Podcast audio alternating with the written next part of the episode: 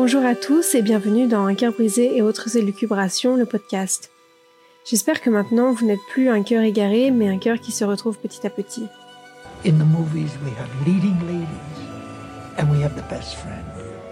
You, I, I can tell, are leading lady. Dans ce podcast, vous suivrez ma voix qui va déambuler entre plusieurs sujets qui touchent le cœur de près ou de loin, avec des sujets qui s'en éloignent peut-être un peu plus, mais qui restent en lien avec les relations, qu'elles soient amoureuses ou amicales, voire familiales. Comme toujours, j'aborde ces sujets de mon propre point de vue en exprimant mon ressenti, mes émotions, dans l'espoir de vous procurer quelques pistes qui m'aident en même temps. Très bonne écoute Bienvenue dans ce troisième épisode. Aujourd'hui, nous n'allons pas parler de rupture, de cœur brisé, de tout ça à quoi, mais plutôt de quelque chose qui, selon moi, peut permettre d'éviter des disputes, des incompréhensions et donc, par ricochet, peut-être un cœur brisé ou qui a mal. Tout ça entre deux personnes, que vous soyez amis ou amants. C'est également valable pour n'importe quelle relation, que ce soit votre patron, collègue ou encore vos parents.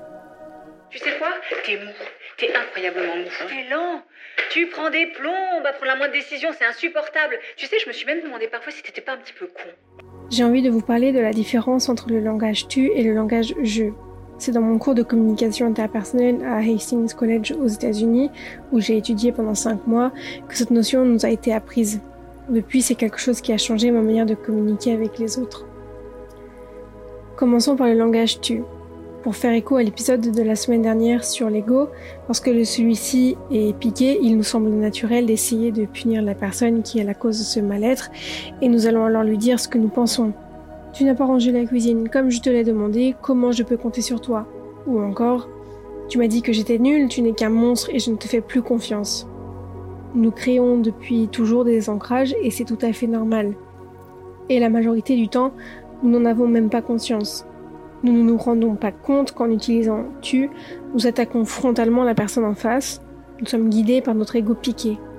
Il semble naturel alors que la personne attaquée se renferme et se mette en position défensive. C'est naturel, tout le monde le fait. On se protège et vous pourriez avoir une réponse du style De quoi tu me parles? Tu t'attends à ce que je fasse tout dans cette maison, par exemple. Une contre-attaque qui finalement ne mène à rien.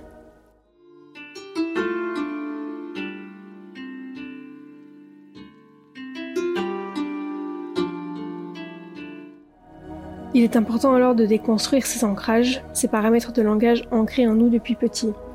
Bien sûr, c'est plus facile à dire qu'à faire, j'en suis consciente, c'est quelque chose qui se travaille dès qu'on se trouve dans une situation nécessitant cette réflexion. Maintenant, essayons de changer le tu par le je.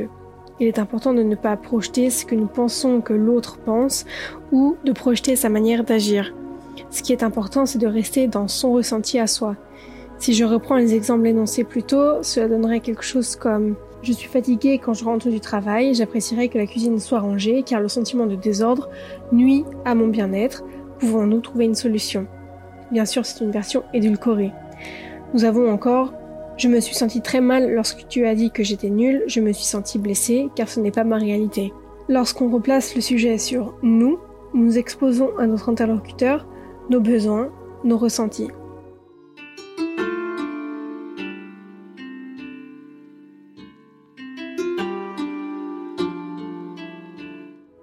Afin de compléter mes propos, j'intègre quelques notions tirées de la BD d'Art Mela, Émotions, enquête et mode d'emploi, tome 2, Les besoins. Dans cette BD, l'auteur décrit comment exprimer un besoin et une demande en cinq étapes. Premièrement, chercher le besoin de l'autre, puis lui exprimer son besoin. Ensuite, très important, il faut vérifier la connexion avec l'autre. J'en profite pour faire le parallèle avec le livre L'essentiel de la PNL de Laurent Bertrel, dont une technique consiste à se synchroniser avec son interlocuteur, adopter la même posture physique, le même ton et rythme de voix, ce qui favorise un meilleur rapport. Pour continuer sur les étapes pour exprimer une demande, vérifier la connexion signifie aussi s'assurer que la personne est attentive, qu'elle est disponible et ne pas hésiter à demander de reformuler pour s'assurer de la compréhension du message. La quatrième étape est d'accueillir un non ou une réaction de défense ou d'attaque. Il ne faut pas hésiter alors à se resynchroniser avec la personne et écouter son besoin caché.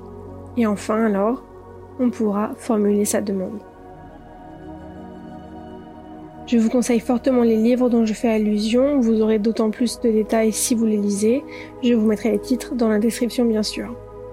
Je ne suis pas professionnelle et je n'ai pas la science infuse, mais si je peux vous donner cette clé qui pour moi est fondamentale, j'en suis ravie. Ce que je veux que vous reteniez de tout ça, c'est que tant que vous utilisez le jeu, personne ne peut contredire vos propres ressentis et votre vérité.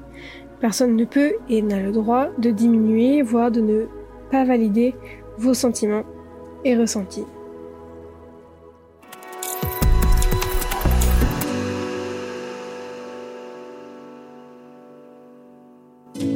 Merci à tous et à toutes de m'avoir écouté. N'hésitez pas à me suivre sur les réseaux sociaux. Tous les liens des extraits et des musiques que vous entendez se trouvent dans la description de ce podcast. Ce podcast a été écrit, réalisé et monté par mes soins. On se retrouve la semaine prochaine pour un nouvel épisode. À bientôt.